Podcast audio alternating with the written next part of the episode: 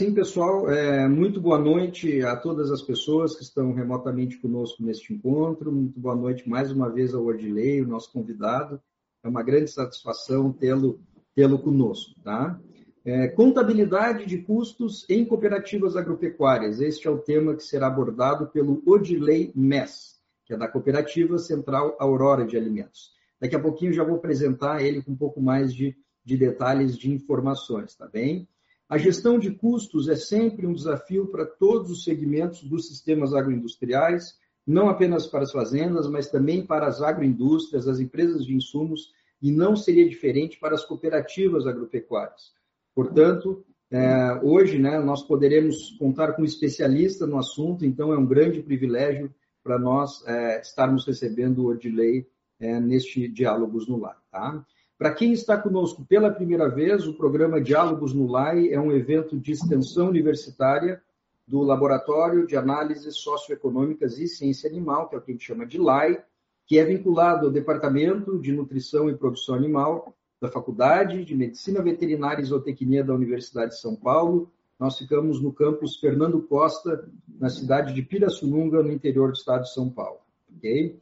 O nosso objetivo com este programa é proporcionar a toda e qualquer pessoa interessada um momento agradável de divulgação de conhecimento, de troca de experiências, de vivências e trocas de pontos de vista que nós entendemos que podem contribuir para o desenvolvimento das nossas carreiras e da nossa sociedade. Neste ano de 2021, os diálogos estão completando 10 anos, então é um ano comemorativo, um ano especial para nós, tá? Nós estamos muito felizes por este motivo. Os diálogos da noite de hoje contam com a promoção de, dos, de dois dos nossos programas de pós-graduação. O programa de pós-graduação em Nutrição e Produção Animal, que é da FMVZ USP, a instituição que eu acabei de mencionar, e também o programa de pós-graduação em Gestão e Inovação na Indústria Animal, nós chamamos de GIA, que é da FZEA, da Faculdade de Zootecnia e Engenharia de Alimentos, nossa irmã, que também fica aqui no campus de Pirassununga, também na Universidade de São Paulo. Este encontro também faz parte do programa da disciplina de gestão de custos agropecuários e agroindustriais, que faz parte dos programas que eu acabei de mencionar da pós-graduação. Portanto, eu queria também aproveitar, dar as minhas, as minhas boas-vindas aos, aos, nossos estudantes que estão eh, cursando essa nossa disciplina, estão conosco nesta noite. Os encontros que já aconteceram, vocês podem assistir no canal do LAI, no YouTube. Basta procurar por LAI USP, que facilmente vai aparecer o canal. E a programação dos nossos próximos encontros nós divulgamos pelas mídias sociais, é pelo Facebook, Instagram e o LinkedIn. O meu nome é Augusto Rauber Gameira, eu sou professor da FMVZ, da USP, e também um dos pesquisadores do LAI. Bom, depois desses comentários, é com satisfação que finalmente eu vou apresentar o nosso convidado, então, Odilei Mess, ele é bacharel em Ciências Contábeis pela UNO Chapecó, que é a Universidade Comunitária da região de Chapecó, em Santa Catarina. Ele é especialista em custos e controladoria pela mesma universidade, a UNO Chapecó, e tem MBA em Gestão Empresarial pela Fundação Getúlio Vargas. Odilei tem 17 anos de atuação na área de controladoria, sendo 15 anos desse período especificamente dedicados ao setor de custos da cooperativa. Ele também é especialista na implantação e utilização do método UEP, né? Unidade de Esforço de Produção, que certamente vocês saberão o que é em instantes. Então, Odilei, é, mais uma vez, muito obrigado pela tua presença, por ter aceitado o nosso convite. Eu te passo a palavra agora e depois a gente conversa um pouco mais. Fique à vontade. É, boa noite a todos que estão presentes. Então, primeiro, acho que agradecer a oportunidade dada pelo professor Augusto. A gente acabou é, se conhecendo na, numa disciplina do MBA que foi feito é, agora, concluí agora há pouco na FGV. Então a gente acabou tendo esse contato e acabou é, conversando para estar aqui com vocês nessa, nessa oportunidade. Então a ideia é, hoje apresentar um pouquinho para vocês o, o que, que é Aurora Alimentos, então nesse nesse contexto do, do mercado de carnes brasileiro. O que faz dessa cooperativa ser uma referência hoje no mercado brasileiro de carnes e mostrar toda a, a cadeia de, de, negócios, né, que principalmente de carnes suínas, carnes de frango e derivados de lácteos, que são os três principais negócios que a cooperativa tem, é, toda a necessidade de estrutura que, que é necessária para fazer o, o registro e os controles relativos a essas operações.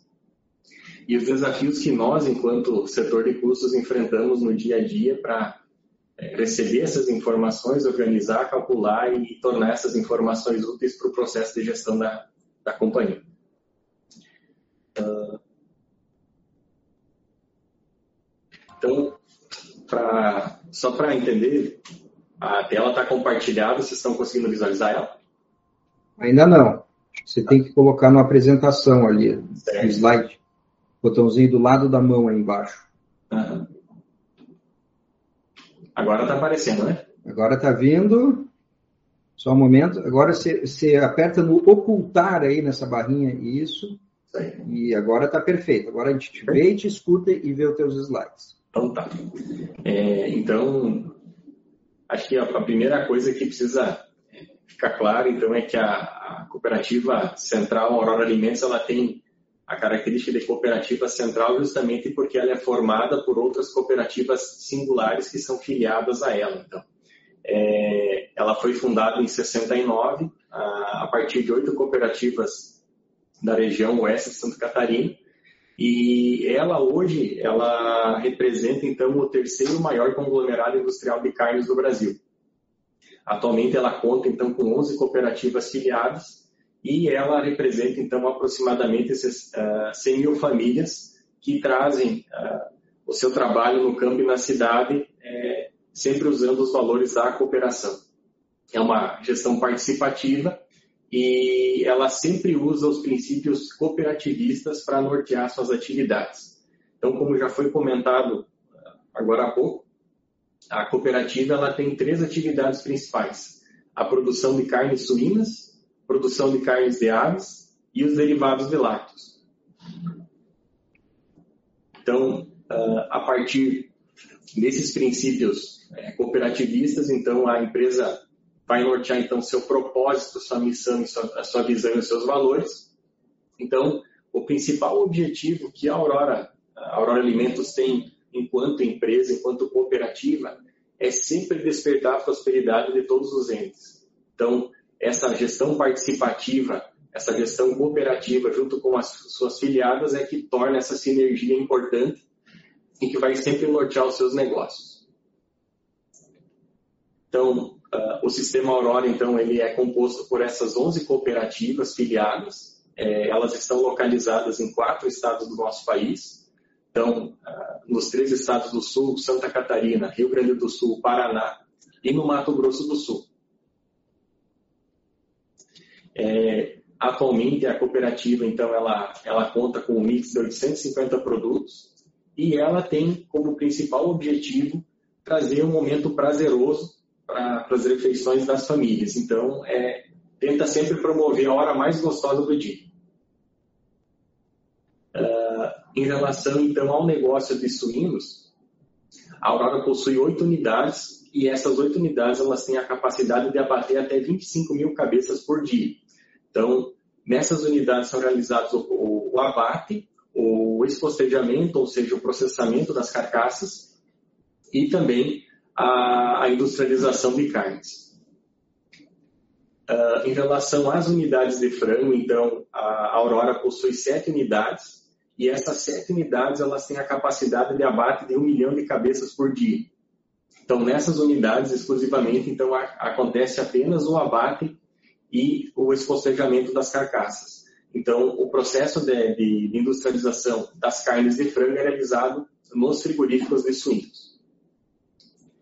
Uh, tem uma unidade para processamento uh, de leite, ela realiza então o beneficiamento de 1,5 milhões de litros de leite por dia. E para fazer a distribuição e a venda de toda essa produção, a Aurora possui então atualmente 26 unidades de venda. Então são unidades de venda e centros de distribuição que permitem fazer o escoamento dessa produção. Então são cidades eh, que são capitais brasileiras, e outras cidades que têm uh, uma grande relevância dentro das suas regiões. Uh, Para ter uma ideia, então, em 2020, a Aurora teve um faturamento de 14,6 bilhões. E desse faturamento total, é, aproximadamente 35% dele foi destinado para o mercado externo. E dentre os principais compradores do, dos produtos Aurora no mercado externo são a, estão a China, o Japão e os países do Oriente Médio. Então, a Aurora ela tem um fluxo operacional ou uma cadeia de processos bastante expressivo. Então, quando nós falamos do processo é, relacionado especialmente ao negócio de aves e de suínos, a Aurora ela precisa, é, no início do, seu processo, fazer todo o processo de controle alimentar dessa, dessa produção. Então, é na fábrica de rações que o Departamento de Nutrição Animal vai aplicar uh, as melhores, os melhores balanceamentos e aplicar toda a informação, toda a nutrição necessária para fazer com que o desempenho de campo seja é, satisfatório e que traga os melhores resultados, tanto zootécnicos quanto em termos financeiros para a companhia. É na própria fábrica de ração que precisa ser feito o gerenciamento das duas principais commodities que envolvem o nosso, o, a nossa atividade, que é o milho e o farelo de soja. São duas commodities que elas acabam sendo decisivas para o nosso processo. Então, a, o processo de gestão delas é muito importante porque vai acabar é, definindo muito do que vai ser o nosso resultado enquanto companhia. Então, aqui ao lado esquerdo da apresentação, nós temos o segmento de aves. Então, o segmento de aves, ele tem, uh, no processo inicial que a gente determina aqui como granjas de aves, ele pode ser, pode ser segregado em dois processos. O primeiro deles é o processo de formação das matrizes, então a Aurora pega a matriz uh, comercial de um dia e faz o processo de formação durante seis meses. Quando ela chega nesse, nesse período, ela então é transferida para o processo de postura, que ah, o principal objetivo é a produção de ovos férteis. Depois desses 10 meses, então, a matriz é descartada para abate e os ovos que vão sendo entregues ah, durante esses 10 meses, eles acabam sendo enviados para os incubatórios para que seja efetivada a incubação e a geração dos pintinhos após 21 dias uh, de incubação. A Aurora também realiza a compra de ovos uh, de, maneiras, de maneira a atender a sua necessidade de, de alojamento e abate. E depois que esses pintinhos são eclodidos aqui no incubatório, eles são encaminhados então para o processo de parceria de aves. A gente chama aqui de parceria de aves por quê? Porque esse processo aqui ele acontece em, uh, sempre envolvendo é, dois, uh, dois elos, a Aurora e as cooperativas filiadas através dos seus produtores.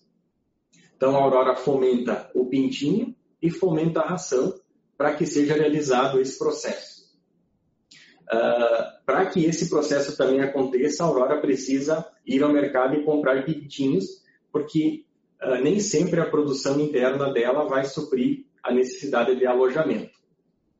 É, concluídos, então, ah, os 45 dias de formação nesse processo de parceria de aves, é disponibilizado, então, o frango na plataforma, onde ele vai, ter, vai ser, então, abatido no frigorífico e vão ser gerados os cortes derivados e os miúdos, que podem ser vendidos diretamente no mercado ou ser utilizados como matéria-prima para industrialização na fábrica de industrializados. Ao lado direito, então, tem o segmento de suínos, onde a granja de suínos é a responsável por fazer a transmissão e o melhoramento genético do plantel. Então, a Aurora ela possui unidades de disseminação de genes, cuja finalidade é a produção de sêmen para alimentar todo o sistema dela, enquanto Aurora Cooperativa Central, quanto é, das suas cooperativas filiadas. Então, é a partir da granja de suínos e desse sêmen que vai ser realizada, então, a disseminação genética de um plantel que vai é, proporcionar resultados uh, interessantes para a companhia. Uh, quando a gente fala é, de comodato de matrizes de suínos, o que, que envolve esse processo? A Aurora compra a matriz comercial, e a disponibiliza para os produtores vinculados às suas cooperativas filiadas. O objetivo desse processo de comodato é produzir o leitão de lactação, que vai ser entregue na parceria de leitão creche, é, com um peso médio entre 6 e 8 quilos. Essa parceria de creche, ela envolve o leitão que é entregue então com esse peso inicial, onde ele vai permanecer em torno de 35 dias e vai ser entregue para o processo seguinte com 22 quilos. O processo seguinte que nós estamos falando é a parceria de suínos para corte. Esse suíno para corte, ele vai receber a ração que é produzida na própria Aurora e vai receber também esse leitão formado na parceria de creche ou pode ser também, pode receber também o leitão que a Aurora vai comprar da sua cooperativa afiliada já com 22 quilos. É, no processo seguinte, o suíno, a terminação então vai, vai ser formado até ter um peso médio em torno de 120 a 130 quilos. É um, ele tem um prazo aproximado de 110 a 120 dias para concluir essa formação e vai ser então é, disponibilizado para a plataforma de abate. É, existe também o processo que a cooperativa realiza de maneira independente com os seus, uh, com seus produtores associados e esse, esse processo de determinação de suínos ele acaba é, impactando na Aurora porque a Aurora acaba comprando esse suíno também da cooperativa afiliada. Então, uh, o, o abate de suínos da Aurora ele é composto pelo suíno uh, produzido na sua própria parceria e também pelo suíno que é comprado diretamente da cooperativa afiliada no seu sistema de parceria próprio. Então, a partir do abate desse suíno, então, é, vão ser gerados os cortes e os miúdos derivados, que podem ser vendidos diretamente ou ser encaminhados para as fábricas de industrializados. Uh, eventualmente, a Aurora também acaba realizando a compra de carnes para atender a sua necessidade de produção de industrializados. E quando nós falamos do negócio de lácteos especificamente, a Aurora compra o leite in natura diretamente das cooperativas filiadas e destina ele para sua fábrica, onde é realizado o beneficiamento e gerado os produtos derivados de leite.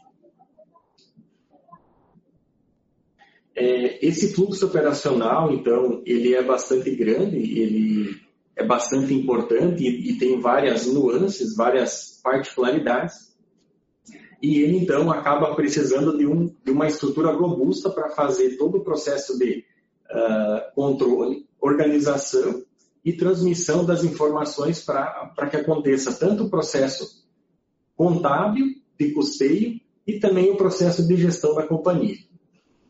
Então, quando nós falamos especificamente é, da contabilidade de custos, é, o módulo que talvez seja aquele que gera o maior volume de dados ou precisa uma, da maior segregação de informações é aquele que está relacionado ao processo de gestão industrial.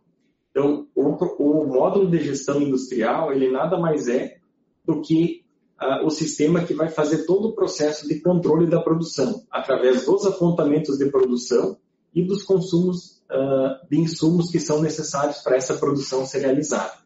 É, para que o sistema de gestão industrial tenha funcionamento é, satisfatório, ele precisa conter várias informações dentro dele. Então, as informações como fichas técnicas, o processo de planejamento, programação da produção, é o que vai permitir que as unidades fabris tenham todo o processo de organização, sabendo aquilo que elas precisam produzir e os insumos que vão ser necessários para atender aquela produção. É, todo todo esse, esse processo que acontece na gestão industrial vai gerar vários, várias operações de movimentação de estoques, que são as produções e os consumos. Uh, nos processos de sala de entradas e sala de saída, vão ser registrados todos os documentos relacionados a notas fiscais. Então, aqui nós temos nas salas de entrada as compras, de, as possíveis compras de matérias-primas, as entradas por transferência, as devoluções de clientes. E nas salas de saída nós podemos ter as saídas por transferências, as vendas, as possíveis doações, saídas por análise e outras operações que são relacionadas às saídas por documento fiscal. E uh, a contabilidade é o módulo que é imprescindível para fazer todo o registro das operações que são relacionadas com a produção, disponibilizada através da gestão industrial, e também para os documentos fiscais que são gerados a partir dos módulos de entrada e de saídas. Então, a contabilidade vai organizar todas as informações relacionadas com contas de custos, sejam eles variáveis ou fixos, e também ah, as operações que vão, vão gerar ah, as movimentações ou as contabilizações em contas que vão diretamente para o resultado. Então, a partir de todas essas, todas essas movimentações geradas nesses módulos, é que vão ser registradas as movimentações de estoque, que precisam estar organizadas a nível de operação e a nível de item. O sistema, ou o módulo de gestão industrial, é o que vai ser o precursor das informações utilizadas para o custeio da produção através das ordens de produção. Então, de posse dessas informações, vai ser possível realizar o custeio e, consequentemente, a movimentação de estoque vai poder ser valorizada de forma adequada. É, feito o custeio e uh, o cálculo uh, necessário para as movimentações de estoque, nós vamos então poder gerar informações relacionadas com, com o custo de produção, o custo dos produtos vendidos, gerar todas as contabilizações necessárias para uh, os estoques de informação, os estoques de produtos e também é, possibilitar a apuração do resultado do período. Para que o custeio dos produtos seja realizado, existem alguns pré-requisitos. Então, o primeiro deles, e talvez aquele que é o, o pontapé inicial, é a realização da composição de produção. Então, a composição de produção ela vai ser gerada a partir das ordens de produção lá do sistema de gestão industrial, que vai proporcionar a formação do que a gente determina aqui dentro da Aurora Alimentos de coletores de custo, que nada mais é do que a composição de produção gerada no processo operacional das unidades fabris. Então, a origem da composição de produção vai, vai ser sempre o gestão industrial, a partir do que? De todos os apontamentos de produção a nível de item e dos consumos de insumos necessários para a produção daquele item produto. A movimentação de estoques também é um processo essencial que precisa estar totalmente organizado estruturado dentro do sistema. Então, ele vai ser, ela vai ser gerada a partir de documentos fiscais que são gerados nas salas de entrada e nas salas de saída e das requisições, que podem ser de consumos relacionados com a produção, ou seja, vão estar vinculados com a composição da produção, ou através de consumos sem ordem de produção, que são realizados para outras finalidades então, aqui você pode ter uma requisição de consumo para restaurante industrial, para uma análise laboratorial, ah, daqui a pouco uma, uma saída por perda, um inventário, alguma informação, uma, uma requisição nesse sentido. E o módulo contábil, então, que vai ser o responsável por fazer toda a organização das contabilizações relativas a custos variáveis, que são as matérias-primas, insumos e serviços que são é, pertinentes à composição de produção, e as contas de custo fixo, que vão ser todas elas relacionadas, então, a remunerações, utilidades, depreciações, manutenções, e que vão ser apropriadas para os produtos através do, uh, do método da OEP, que depois nós vamos acabar explicando com um pouco mais de detalhes. Então, uh, quando a gente fala de custeio da agroindústria, talvez uma das maiores problemáticas que existam dentro desse, desse emaranhado todo é a produção conjunta, o que a gente também pode denominar de custos conjuntos. Então, os custos conjuntos eles são é, uma característica é, marcante do processo de é, abate de, de, animais vivos, que no caso a Aurora tem o abate então de suínos e frangos vivos. Então, esse processo todo ele, ele demanda um conhecimento bastante grande do profissional da área de custos para que ele tenha condições de conhecer o processo de desmontagem, permitindo que ele então identifique quem são os produtos principais ou os produtos e os subprodutos que são uh, os derivados com menor valor agregado dentro do mercado. É, é, preciso, então, também fazer a definição de quais são os cortes principais, até porque é, do corte principal gerado a partir da carcaça é, podem ser gerados outros derivados. Então, de uma perna de frango inteira, você pode fazer a opção de desossar ela ou de desossar e retirar a pele. Então, você está gerando outros derivados a partir do corte principal, que são, os, o, que são o osso, os refiles ou a pele. Então, é preciso ficar atento a esse tipo de característica dentro da produção conjunta. E é, a Aurora, ela, ela usa atualmente o critério do preço de mercado, que nada mais é do que balizar o custo é, que é apropriado ah, do frango e do suíno na plataforma para os cortes derivados, é, sempre respeitando os valores de referência que são praticados pelo mercado. Existem diferentes critérios, mas a Aurora optou por usar esse, esse critério porque ela consegue, dessa maneira, ter uma referência de mercado quando ela precisa ir para o mercado comprar matéria-prima para industrialização ou quando ela precisa comprar algum produto para fazer a revenda. Então, ela precisa ter uma referência para saber se aquela, se aquela negociação é interessante ou não é, dentro do contexto ou da necessidade que ela venha a ter uh, em relação àquele cenário.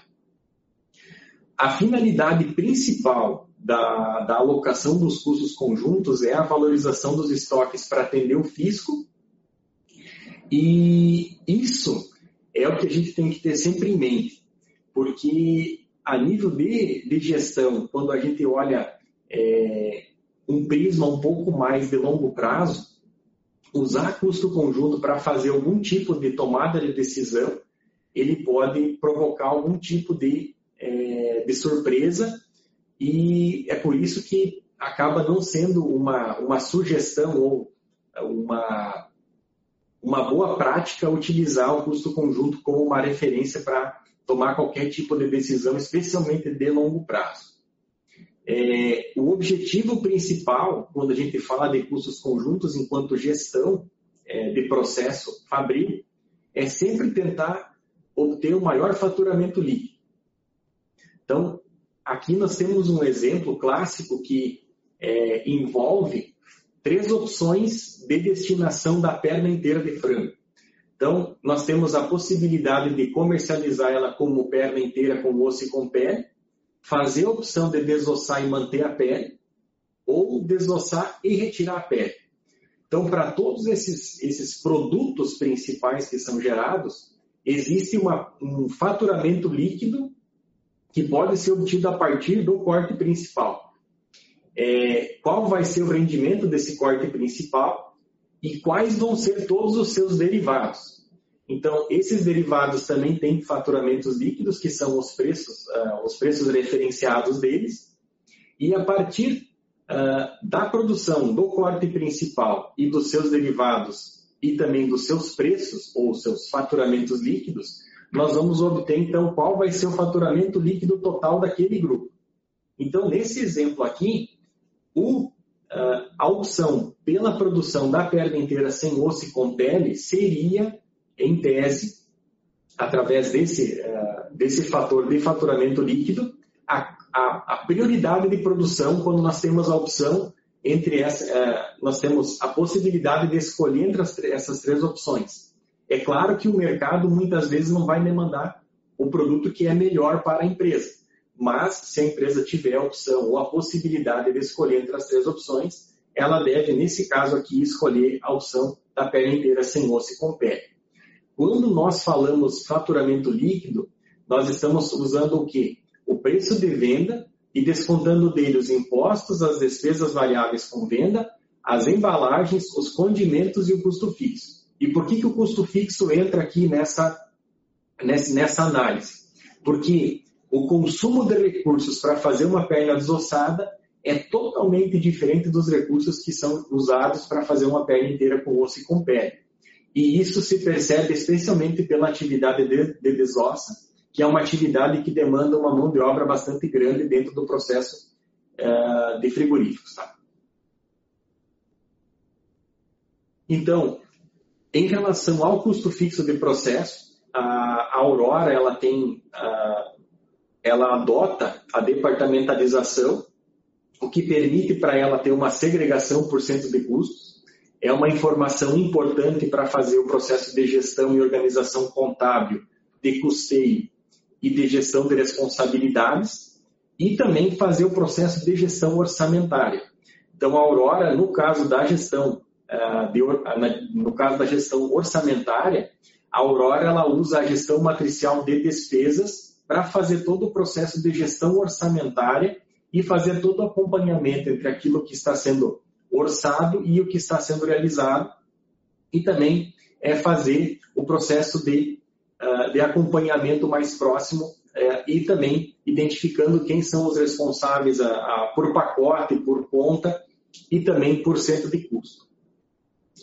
Uh, quando nós falamos, então, mais a nível de custeio, é, nós observamos, então, uma necessidade de classificação desses centros de custos. Por quê?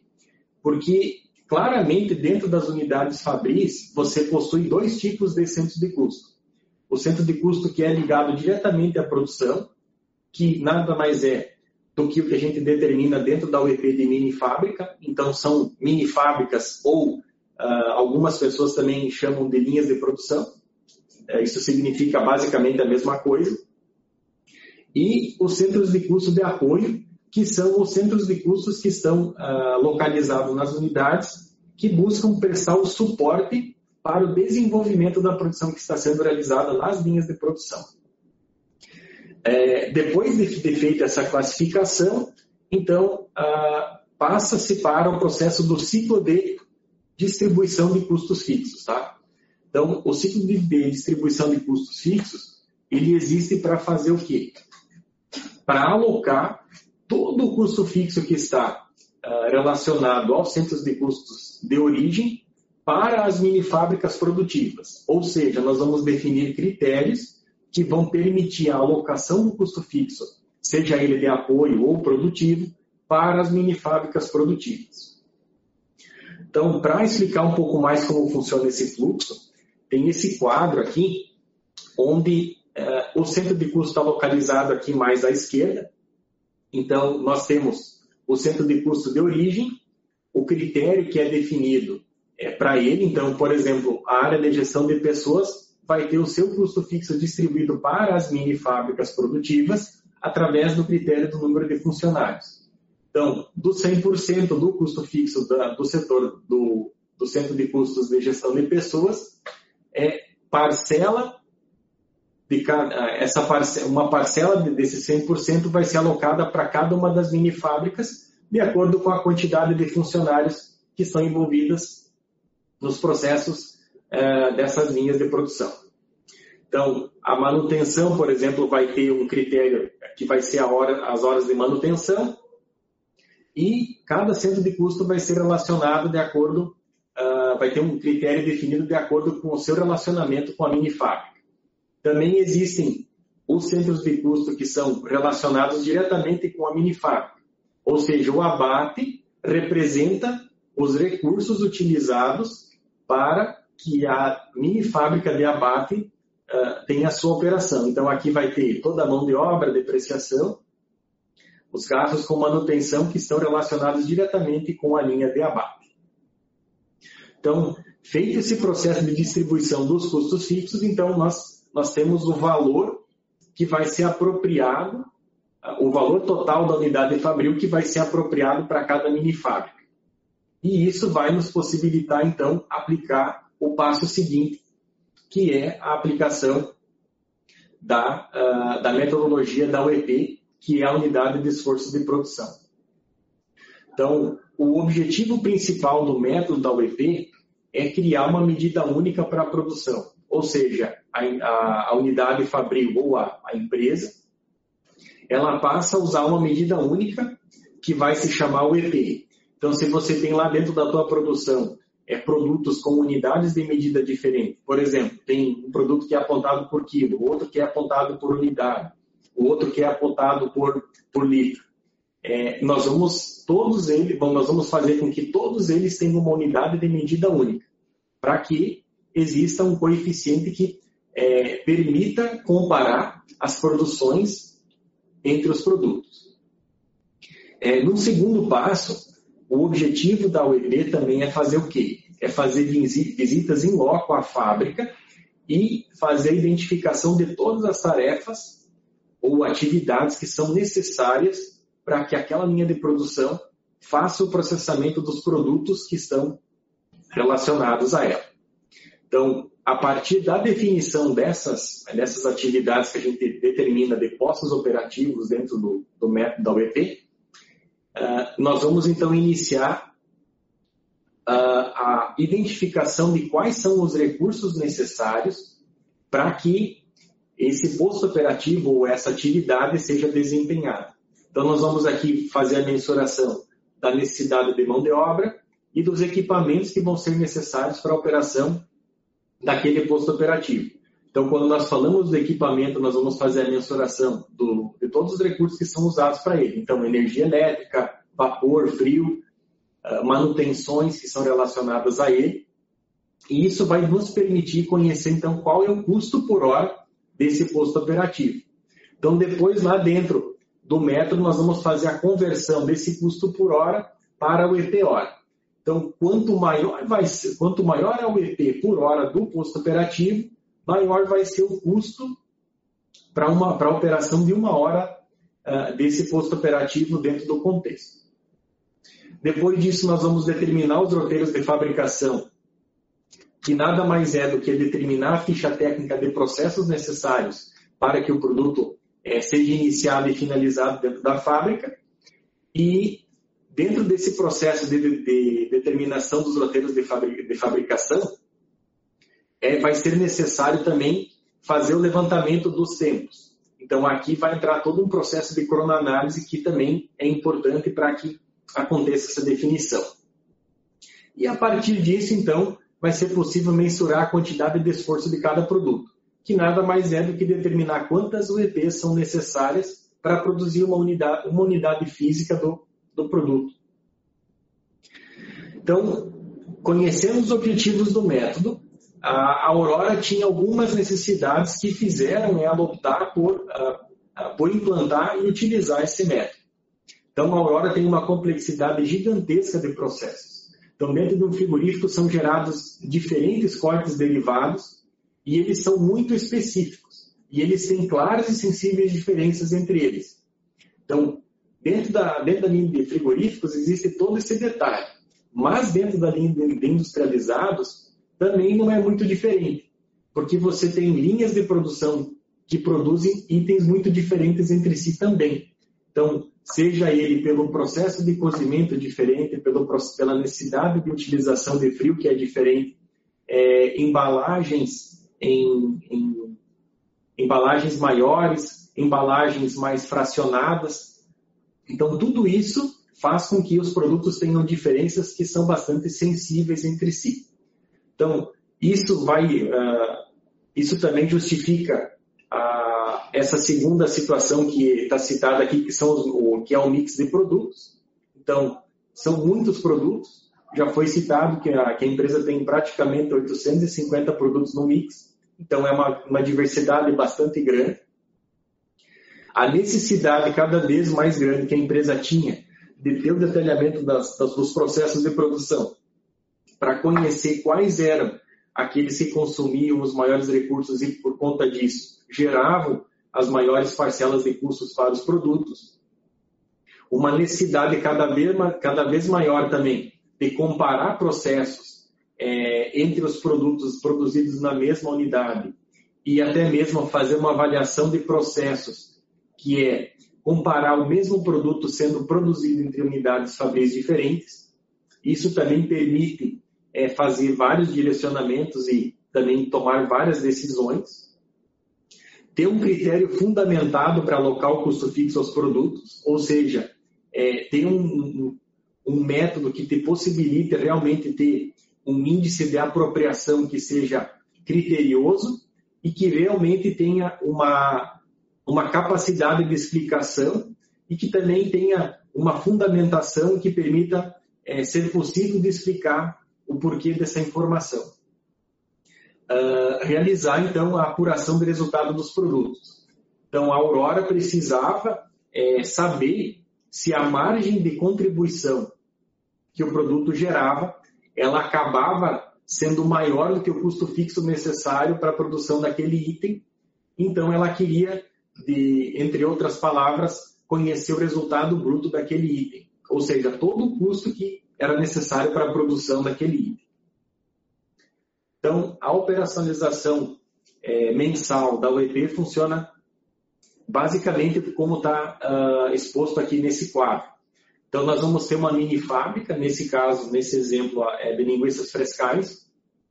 Então, nós vamos ter todos os itens produzidos naquela linha no período. A UEP unitária, ou seja, quantas UEPs são necessárias para produzir um quilo de cada uma dessas linguiças. Então, vocês já percebem que existe uma diferença entre produzir uma linguiça de 5 quilos em relação a uma linguiça de 800 gramas nós vamos ter as produções físicas que foram registradas é, nas ordens de produção e multiplicando essa produção física pela UEP unitária, nós vamos ter a produção total de UEP daquele produto e, consequentemente, o total de UEPs produzidas para aquela mini fábrica. A partir do ciclo de distribuição que foi apresentado no quadro anterior, nós vamos ter o valor de custo fixo que vai ser apropriado para a mini fábrica e dividindo esse valor de custo fixo total pelo volume total de produção de UEPs, nós vamos encontrar o custo fixo por UEP daquela mini fábrica. Esse custo, então, será utilizado para fazer o quê? Para valorizar o roteiro de fabricação da de todos os itens daquela mini fábrica. Nesse exemplo aqui, nós temos a linguiça toscana de 5 quilos, nós vamos ter todos os processos e os tempos de processo necessários que vão formar a UEP unitária do produto. Então, as, as 74 UEPs necessárias para fazer um quilo desse produto, elas vão, vão estar segregadas em, diver, em diferentes processos. E, consequentemente, nós também vamos ter o custo unitário, o custo fixo unitário de produção daquele item, uh, nesse caso 57 centavos, e ele também vai estar segregado a nível de posto operativo uh, que está estruturado dentro desse roteiro de fabricação. Então, a partir desse roteiro, a gente pode identificar quais são os processos que geram uh, o maior consumo de recursos e, consequentemente, as maiores parcelas desse custo fixo do produto.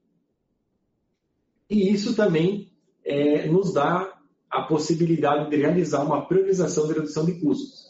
Então, olhando para esse roteiro, nós percebemos que 20% do processo dele está concentrando aproximadamente 70% do custo desse, do custo fixo desse produto. Então, a Aurora, a partir dessa informação, ela pode uh, tomar ações no sentido de realmente trabalhar naqueles, naqueles postos operativos ou naqueles processos que realmente mais encarecem o produto. Uh, em relação, então, a, ao setor de custos, tá? Uh, quais são as principais finalidades é, que são atendidas por ele uh, nesse momento, tá? atualmente? Então, no primeiro momento, acho que não é só do, do, setor de custos da Aurora, mas acredito que seja da maior parte da, das companhias, o, a, a primeira atribuição do setor de custos, então, é atender o custeio societário, que é realmente prestar as informações necessárias para a apuração de resultado e, e permitir ao fisco realizar a tributação sobre a companhia. É, a auditoria externa, que também vai ser o, o elo que vai cobrar as padronizações contábeis e os princípios que norteiam a contabilidade. Então, a área, o, o setor de custos vai, vai precisar também ter um contato bastante grande com a auditoria externa para ter essa interação e conhecer e aplicar uh, as normas uh, e princípios contábeis necessários. E aquilo que é, é, fundamental hoje aqui dentro da cooperativa, o custeio gerencial, que vai permitir para a companhia conhecer de maneira é, mais detalhada os seus custos, é, fazer segregações, composições, é, conhecer quais são os componentes que, que geram as maiores parcelas de custo dentro dos produtos. É, a área de custos também vai precisar ser protagonista no processo de análise e interpretação do resultado, é, demonstrando uh, e explicando por que o resultado foi maior ou menor, até porque o CPV sempre acaba sendo uma conta que tem é, uma representatividade muito grande dentro do, da demonstração do resultado do exercício. É, vai fomentar informações relacionadas a indicadores para tomada de decisão. Então, a, o setor de custos ele vai repassar vai valorizar informações de produção, é, vai, vai fazer validações e análises que vão permitir é, formar esses indicadores que vão nortear processos de decisão da, da companhia. É, nós, vamos, uh, nós vamos também fomentar informações relacionadas a resultado por item, é, por mercado consumidor ou para alguma linha de produtos. Então, nós vamos uh, montar informações relacionadas a resultado atual, tendências, ou também passar informações históricas para conhecer comportamentos. É, nós vamos é, colaborar no processo de avaliação de desempenho das unidades é, para que a empresa tenha condições de avaliar o desempenho entre as suas unidades fabris e fazer algum processo de, de, de decisão, fazer algum processo, alguma, tomar alguma alguma ação corretiva ou de melhoria que precisa ser feita dentro dos processos. Uh, outras atribuições que são uh, relacionadas hoje com o setor de custos aqui da companhia. É, os departamentos de PPCP e PID é, têm demandas constantes relacionadas a custeio de novos produtos. Então, a área de custos ela é bastante demandada para fazer cálculo é, de informação de custo para passar essas informações é, no sentido do comércio, da área comercial saber qual deve ser o posicionamento de preço desse produto para que ele, ao mesmo tempo, tenha capacidade de entrar no mercado e, ao mesmo tempo, também gere resultado positivo para a companhia. É, análise de viabilidade de produção, são diversos cenários que são demandados, então, para a área, para verificar se a produção de um, de um determinado item é viável e também fazer uma definição é, básica de preço mínimo para comercialização. É, em alguns momentos, a Aurora precisa fazer a comercialização de itens específicos e precisa verificar se, a, se, a, se a, qual é o preço mínimo necessário para que aquela comercialização seja satisfatória e que ela, dentro daquele cenário, ela não, ela seja é, justa em termos tanto de mercado quanto de, de custos de produção. É, o setor de custos também participa de maneira bastante importante do, do cálculo anual de orçamento, é, a partir da valorização custeio da produção, uh, da produção que vai ser orçada para os próximos períodos, e isso também vai acabar é, permitindo que seja calculado então o custo dos produtos vendidos que vai permitir, então, é, fazer a projeção de resultado da companhia para os próximos períodos. E também existe a, atribuição de geração de indicadores que são próprios do setor. Então, a, o setor de custos ele faz um acompanhamento das lacunas de custos, que são os custos de insumos, custos variáveis né, relacionados às, às composições de produção, sempre comparando o padrão com o realizado identificando quais são as maiores variações e fazendo o processo de destinação para a tentativa de, de minimização dessa, dessas variações e também das melhorias necessárias para o processo.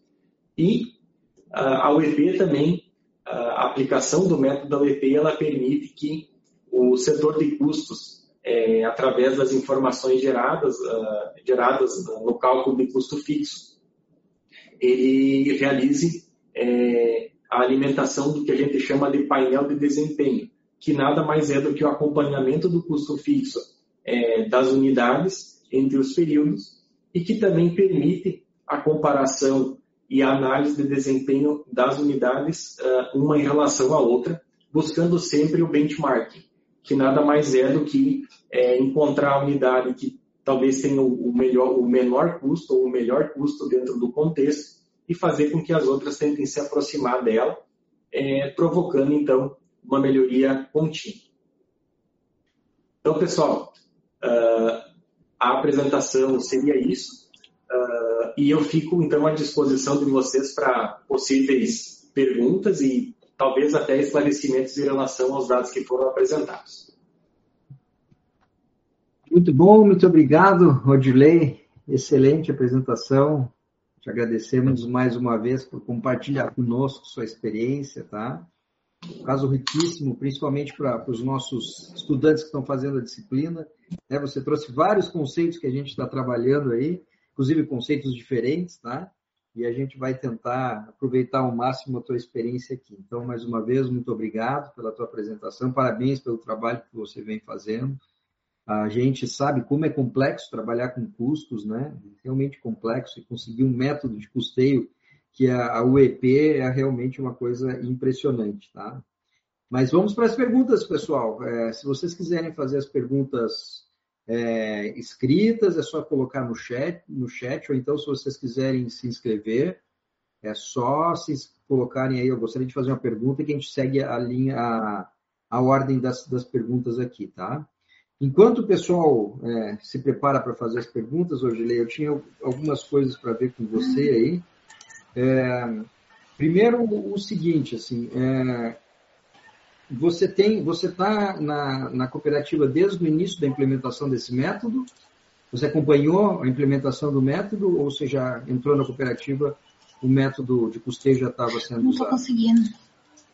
Eu preciso tirar a apresentação dele. Só um pouquinho, só um pouquinho, a gente está tendo um problema aí. Vanessa, teu áudio está ligado. É...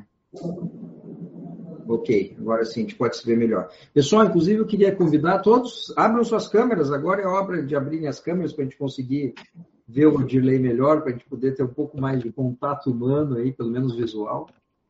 Meu Guilherme, minha primeira pergunta, você acompanhou o processo de implementação desse sistema de custeio?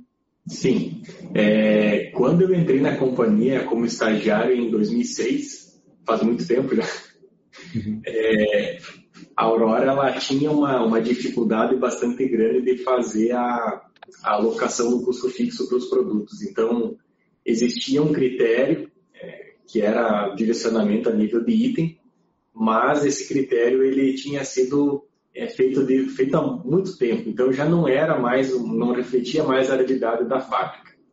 E aí, é, na época, é, chegaram alguns colegas que trabalhavam a, a, época era a Sadia, mas agora é a BRF, então eles vieram de lá e eles já conheciam essa ferramenta da UEP. E um deles, então, entrou em contato com o consultor, que é o Valério Alora, que é o, o detentor dessa, da, da, patente desse método, uhum. e, ele, e ele era a pessoa, então, que foi o, digamos, fez a ponte para trazer o método para a Aurora. Ah. Então, na época, é, foi uma das primeiras atividades, um dos primeiros projetos que eu me envolvi aqui.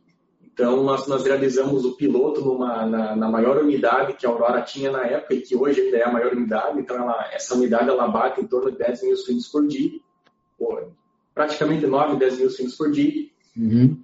E a gente participou, então, de, desde o processo, desde é, desde, desde o processo lá de, de realizar realmente as cronoanálises, conhecer o processo, acompanhar, é, medir, identificar as atividades, fazer os roteiros de fabricação. Então, a gente participou desde o, desde, desde o processo embrionário, onde é a definição, então, até daquelas premissas mais básicas para a implantação do método. Tá? Então, você acompanhou todo o esforço que foi feito, que deve ter sido enorme né, para a implementação desse método. Sim. É isso mesmo, tá. Então, eu queria, de repente, se puder falar um pouco mais para nós, para os nossos, nossos estudantes que estão fazendo a disciplina e os outros também. Você falou do Valério Alora, ele é filho do Franz Alora? Isso aí, exatamente. Ah, tá. Então, que é, é importante a gente contextualizar um pouco, porque esse método da UEP, tá, pessoal, ele foi desenvolvido, você me corrige, tá bom? Se eu não estiver correto aí, Odilei. Ele foi desenvolvido por um, pelo um francês, né, que chamava Georges Perrin, uma coisa assim, e ele tinha, tinha um seguidor, que era um italiano, que era o Franz Alora, trabalhava com ele na França, e o Franz Alora que ele veio para o Brasil, né? ele veio morar no Brasil e se instalou em Blumenau. E por que, que eu estou contando isso? Porque para vocês entenderem por que a Santa Catarina está na frente em relação a isso, tá certo? E aí eu acho que por causa dessa influência, né? Porque se não me engano, o Franz Alora começou a trabalhar com várias, várias empresas é, catarinenses, né? De, de não só de, de, de, de, produção de agroindústria, mas também de, de malharia, tecelagem, que é muito importante ali na região de Jaraguá, Blumenau e Brusque, etc. Então é isso mesmo, né? Então teve, teve essa influência, tá, tá, correto isso? O fato de você estar em Santa Catarina sofreu essa influência de um dos criadores do método, é isso mesmo? Isso. É, Para vocês ah, terem uma noção, a, a, Aurora, na época, quando nós implantamos, a, o, o método já era disseminado nas nossas concorrentes. Então. Mas catarinenses. Isso, porque, por exemplo, na época, antes de acontecerem todos esses agrupamentos que aconteceram, por exemplo, Sadia, Perdigão, a Seara foi incorporada pela JBS, basicamente todas essas, essas empresas, todas elas já tinham o método implantado. Então, o hum. método ele, ele foi implantado uh, bastante em agroindústrias, então hoje tem várias cooperativas, algumas delas inclusive vieram aqui na Aurora conhecer a implantação do método, tá?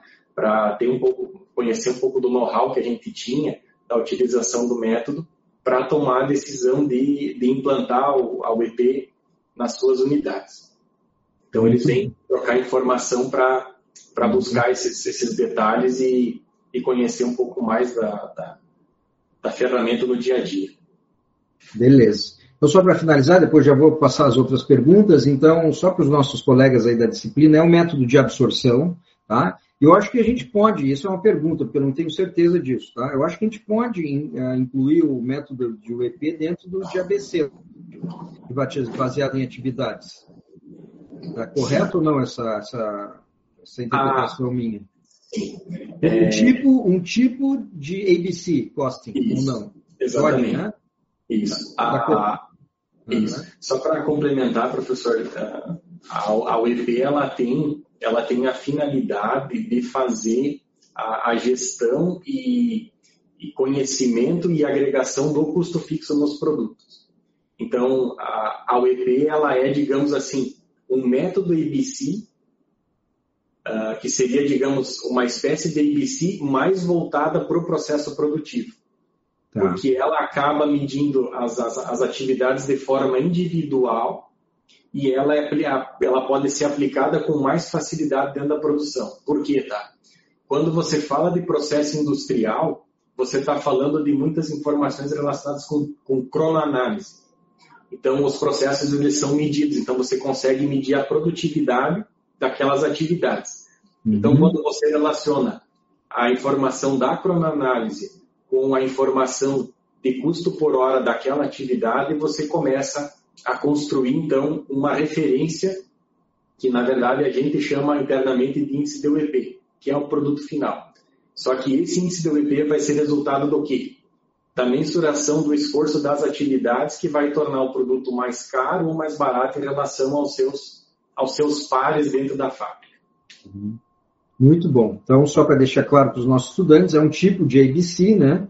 É, talvez mais sofisticado, enfim, com algumas características bem típicas, mas a gente poderia enquadrar dentro do ABC, que hoje a gente pode dizer que está na fronteira de métodos de custeio, né? Só que são métodos extremamente exigentes de esforços gerenciais, né? Eu acho que ficou muito claro.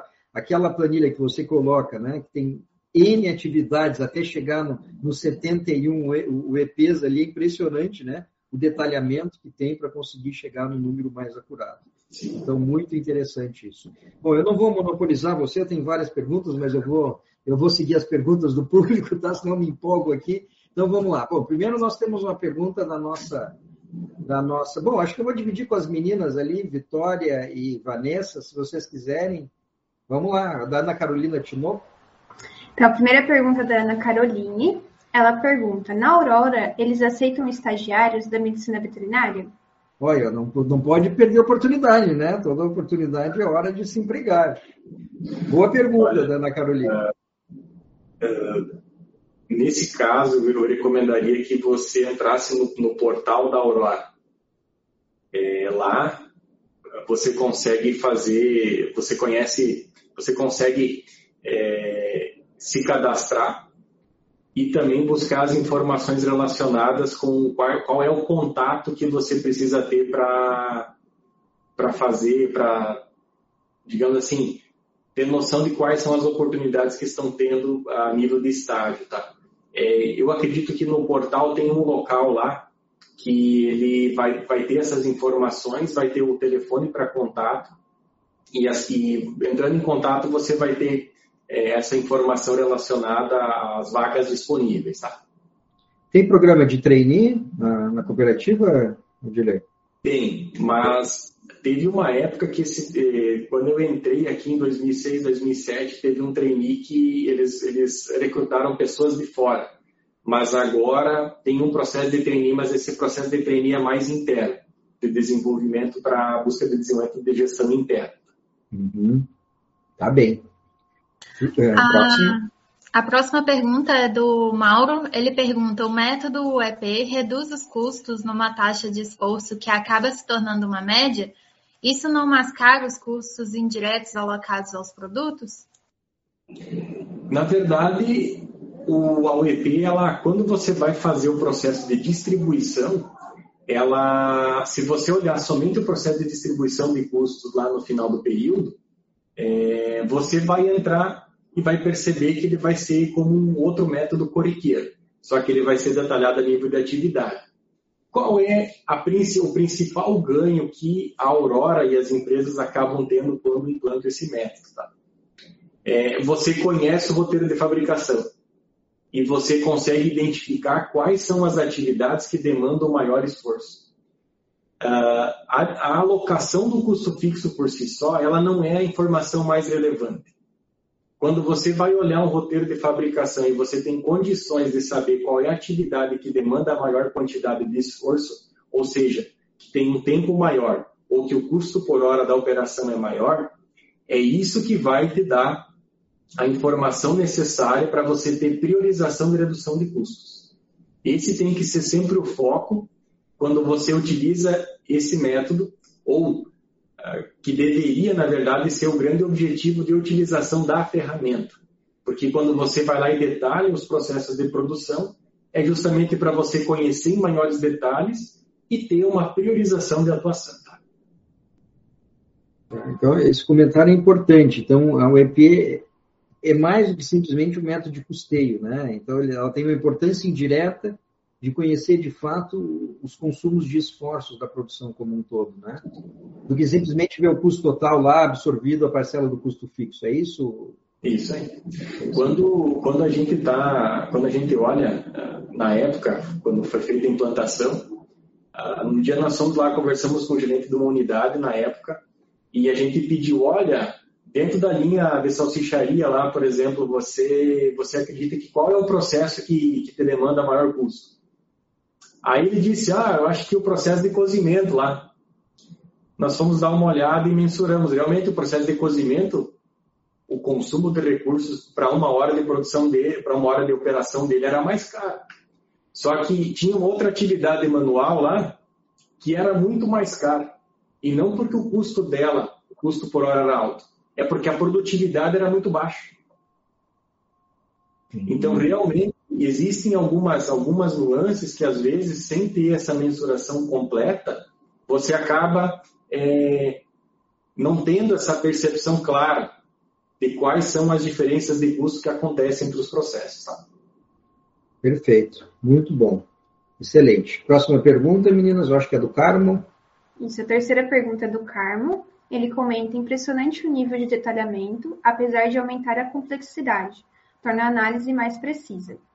A pergunta: Eu gostaria de saber quais softwares vocês utilizam ou que dão algum suporte para os procedimentos contábeis. Então, assim, ó, uh, em relação ao EP, tá? Realmente a questão da, da manutenção ela é um desafio bastante grande. É, nós temos nós temos um desafio porque porque quem é o responsável pela atualização da UEP é a, são as unidades Fabris, então nós temos toda a questão dessa pessoa tem que deter o conhecimento da ferramenta lá na, na ponta, ela tem que saber como fazer a manutenção. A UEP hoje nós temos o, a, como nós, nós detemos o direito de usar o método, a, a gente tem, os, a, tem o direito de usar o software que é disponibilizado pela própria Tecnosul, tá? que é a, a, a consultoria do Valério Alora, que disponibiliza então esse software que dá todo o suporte para fazer o cadastro dos, dos pós-operativos, dos roteiros, fazer o cálculo da UEP. O cálculo é. da UEP e a distribuição dos, dos custos mensais. Ah, Pode falar, professor. Não, não, desculpa, desculpa, termina. Uh, em relação ao, ao, ao, aos procedimentos contábeis, tá? Então, a Aurora tem um ERP interno, tá?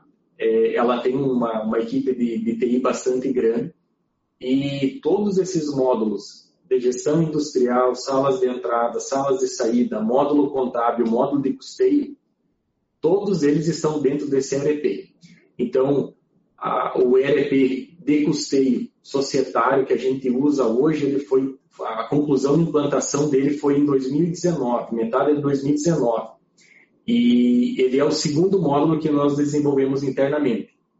Então, nós usamos custeio societário, já, já vimos usando há muitos anos, tínhamos uma série de melhorias que precisávamos implantar, melhorias de estrutura e melhorias de informações que nós precisávamos ter lá dentro, e acabamos realizando então essa segunda, esse segundo desenvolvimento, que hoje está nos atendendo então agora dois anos, vamos dizer assim.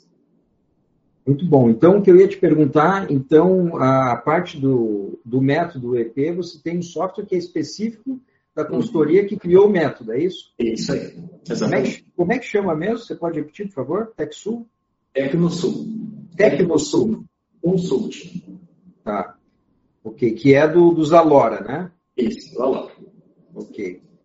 E, bom, então só para contextualizar, daí depois o Odilei falou do RP que eles usam na Aurora, então vocês entenderam, né, pessoal? Eles têm um RP que eles mesmos desenvolveram. Eles têm uma equipe grande, né, de TI, então, por que, que eu estou reforçando isso, Ogilei? Porque na nossa última aula foi exatamente, nós tivemos uma convidada que nos falou sobre os ERPs, tá? Então, a, a Aurora, ela não adquiriu o ERP, ela produziu o ERP dela mesma, né? customizou, porque eles têm uma equipe grande que trabalha com isso, né? Sim. Maravilha. Bom, eu queria só, antes da gente continuar com as perguntas, a gente sempre gosta de, de falar para os nossos convidados, algumas pessoas que estão assistindo, para você ver um pouco do alcance aí, tá? Então, eu vou fazer só alguns comentários. A gente tem a Ana Caroline, aquela que perguntou dos estágios, que ela é da Universidade Estadual do Maranhão, da veterinária. A Elza, também da veterinária, só que Universidade Federal do Paraná. A Tainã é da Universidade Federal de Jataí, é do mestrado em Biociência Animal. A gente tem a Michele, que é da Agronomia da Universidade Estadual de Feira de Santana ok? Nós temos a Denise, a Samanta, que são mestrandas da FZEA, que é da USP. O Pablo, o Pablo, ele é peruano, mas ele está fazendo mestrado também conosco na FZEA. que mais? A gente tem o Adomar, que está fazendo mestrado no Departamento de Reprodução Animal da Veterinária da USP. A Cecília, a Cecília é do Programa de Gestão e Inovação na Indústria Animal também da USP, ela também é da Corim Agricultura e Meio Ambiente. Temos o Luciano Brochini, que faz é, pós-graduação conosco, e eu acho que foram mais ou menos essas pessoas que, por enquanto, se apresentaram aqui. Então, só para você conhecer um pouquinho mais das pessoas. Mais alguma pergunta, pessoal? Eu tenho mais. Sim, a gente tem, tem uma pergunta que é minha, inclusive. Ah, então fique à vontade. É, qual a sua opinião no uso do método ABC em relação ao método EP, na valoração dos ativos biológicos? Como eu até comentei antes, a, a Aurora ela, ela optou pela UEP porque nesse primeiro momento a gente acabou usando, o, o, o, usando uma ferramenta relacionada a custo fixo de produção, ou seja, lá dentro das plantas fabristas. É, quando a gente fala, por exemplo, de, de custos de over, overhead, que são os custos administrativos das áreas de apoio, por exemplo, que inclusive a minha área, que é o setor de custos, também acaba é, prestando apoio para a produção das fábricas. Quando nós falamos do custo, por exemplo, do setor de custos sendo alocado para a produção, ou de centros de custos que são de apoio às fábricas, sendo, por exemplo, áreas corporativas, nós tendemos a utilizar o. Tá? Então, a Aurora tem, tem um estudo já, um pensamento de, de, de realizar a implantação dessa ferramenta para fazer essas, essas alocações futuramente. Tá? É, quando a gente fala de ativos biológicos, tá? nós aqui dentro da empresa nós, nós temos bastante impacto naquele, naquelas, naqueles dois, dois processinhos lá que se chamam parceria de, de aves e parceria de suínos. Esse, esse processo envolve um valor bastante grande porque o, o tempo de formação ele é bastante grande lá dentro, do, dentro do, das propriedades. Tá? O que, que, nós, o que nós realizamos lá? Tá? A gente faz a, a destinação dos valores através das remessas. Tá? Então, a gente manda uma nota fiscal de pintos, de, de ração, de leitões, e depois o produtor nos entrega esse, esses animais formados. Tá? Nós, enquanto Aurora, nós não usamos nem a UEP e nem o ABC para fazer o custeio desse processo, tá? Até porque ele, ele, digamos assim, o custeio, o custeio que nós realizamos é sobre a ração, é sobre o pintinho e sobre o leitão. Depois esse, esses, esses animais e, esse, e, esse, e, essas rações são mandadas lá para o pro produtor e ele nos devolve a produção, a produção formada por ele. Excelente. Eu tinha uma pergunta exatamente nesse sentido, eh, Odile, porque vocês né, têm os cooperados. É, você percebe, tem alguma demanda por parte dos produtores, produtores é, rurais, para adotarem algum método de custeio nas suas propriedades ou não existe essa demanda? Se eu, se, assim, ó, o que eu sei, tá, é que a Aurora tem dois departamentos que são importantes no contato com esses produtores. Então, a Aurora, ela tem os dois departamentos, que são o departa uh, três departamentos, tá? Para não, não esquecer, tá? Nós uhum. temos a política leiteira, nós temos a suinocultura e a avicultura. Então, cada um desses departamentos é, é, tem contato direto com as cooperativas filiadas. Então, são eles que fazem todo o processo de acompanhamento de manejo, aplicação de boas práticas, fazem todo o acompanhamento técnico então, as visitas técnicas veterinários, todo esse processo é realizado entre esses três departamentos que a Aurora tem ah, na, na, na área corporativa e que fazem esse elo de ligação com as áreas técnicas das cooperativas filiadas também. Então, o contato que a gente tem com os produtores rurais é a partir desses departamentos. Então, existem sim vários trabalhos que são realizados por esses departamentos junto com a, as cooperativas filiadas para demonstrar viabilidade de produção, fazer acompanhamento e também é, fazer demonstrativos que busquem sempre ajudar essa, os produtores rurais a fazer o acompanhamento da sua produção. Uhum. Maravilha. Pegamos as perguntas do chat, talvez para a gente concluir, então, Odilei. São mais, mais curiosidades, né? Uma primeira Imagino com as commodities nos preços que estão, né? Vocês devem estar, vocês de custos devem estar bem pressionados aí, né? Será que você pode falar um pouco para nós essa relação? Tudo aumentou, né? Eu sei que os nossos produtos carnes aumentaram, mas também as matérias-primas aumentaram muito, né? Então imagino que vocês do, de gestão de custos devem estar sendo muito demandados, né, no sistema. Você pode falar um pouquinho para nós como é que é isso? Quão mais demandado vocês estão hoje em dia devido a esse cenário macroeconômico aí? Eu acho que macroeconomicamente todos sabem né, que, que a China ela demandou muita carne brasileira né, nesses últimos dois, três anos. Né?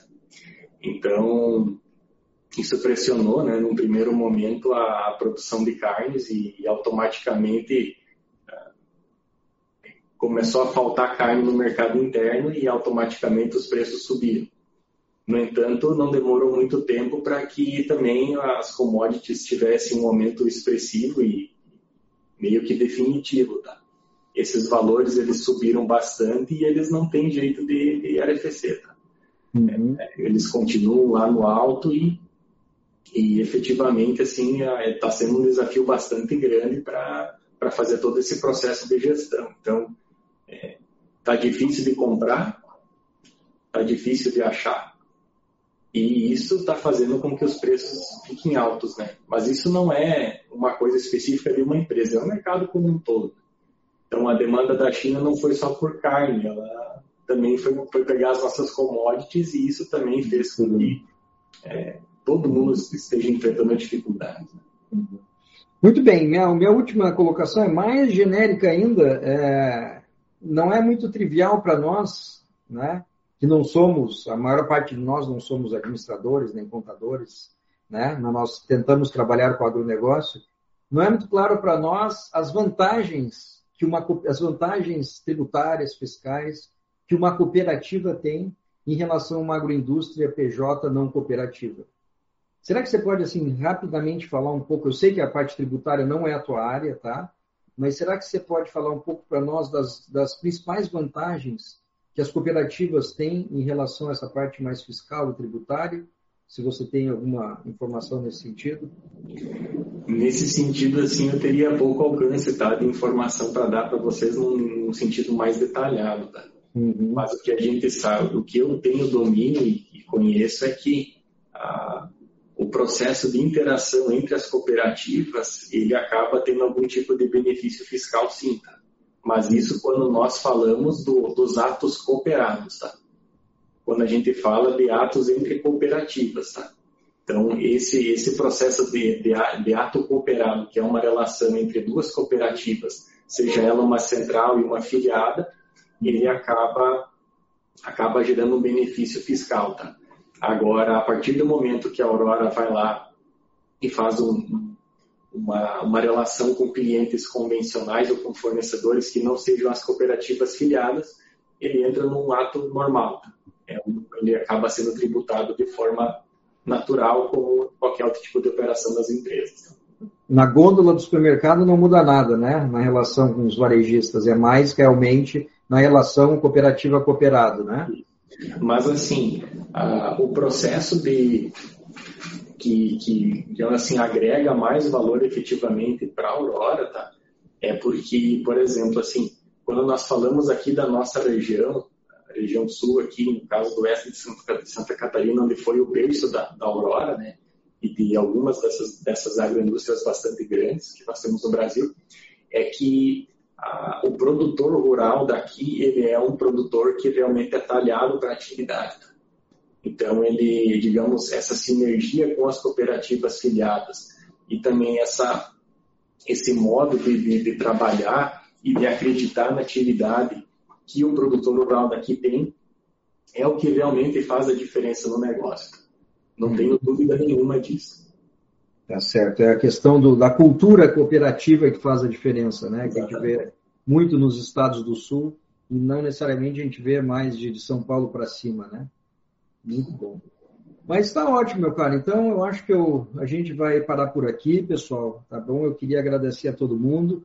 É, começar pelas, pela nossa equipe, as nossas meninas aí, a Vanessa, a Vitória, a Laia, o Rafael, que é a nossa equipe que nos ajuda nos diálogos. Então, muito obrigado por mais a noite de hoje, pela nossa edição de hoje.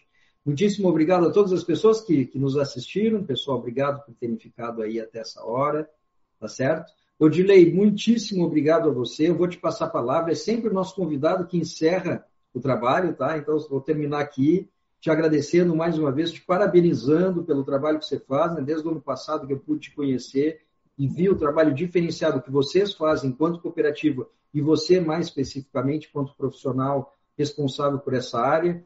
Como eu falei, né, a gente que trabalha com custo, a gente sabe o nível de dificuldade que é conseguir fazer isso. E, e, a cooperativa de vocês realmente é um caso de muito bem sucedido. Então, meus parabéns para você pela sua carreira. Eu continue assim. Espero poder contar com você em outras oportunidades para compartilhar suas, sua experiência conosco. Muito obrigado, fique bem. E eu te passo a palavra, Odilei, para você encerrar nossa noite, se despedir e fazer o um encerramento. Então, tá. Então, primeiro, acho que quero agradecer a oportunidade da gente estar aqui conversando e e também passar um pouquinho daquilo que é, que é feito aqui na empresa. É, é um desafio todos os dias, porque são demandas de informação é, que são constantes, as necessidades, elas precisam, as necessidades elas aparecem e elas precisam ser atendidas. Então, acho que não só o profissional do setor de custos, mas o profissional da área de controladoria, ele precisa estar constantemente observando as coisas que estão acontecendo. É, muitas vezes precisa se reciclar em relação à, à forma como as informações são passadas para a gestão, para sempre tentar gerar a informação de maneira mais, mais precisa e mais adequada possível para que isso seja suporte para que os gestores tomem decisões ou que façam investimentos ou daqui a pouco tomem alguma, alguma providência em relação ao negócio. Tá? Então, eu acho que é importante agradecer as pessoas que participaram aqui, tá? Novamente agradecer ao professor Augusto a oportunidade, né, pelo convite que fez e fico à disposição também para para futuras situações aí que, que venham a ser demandadas, tá? Foi um prazer ficar com vocês aqui nesse tempo e espero ter contribuído de alguma forma para as carreiras de vocês. Tá? Muito obrigado mais uma vez. Uma boa noite para todo mundo.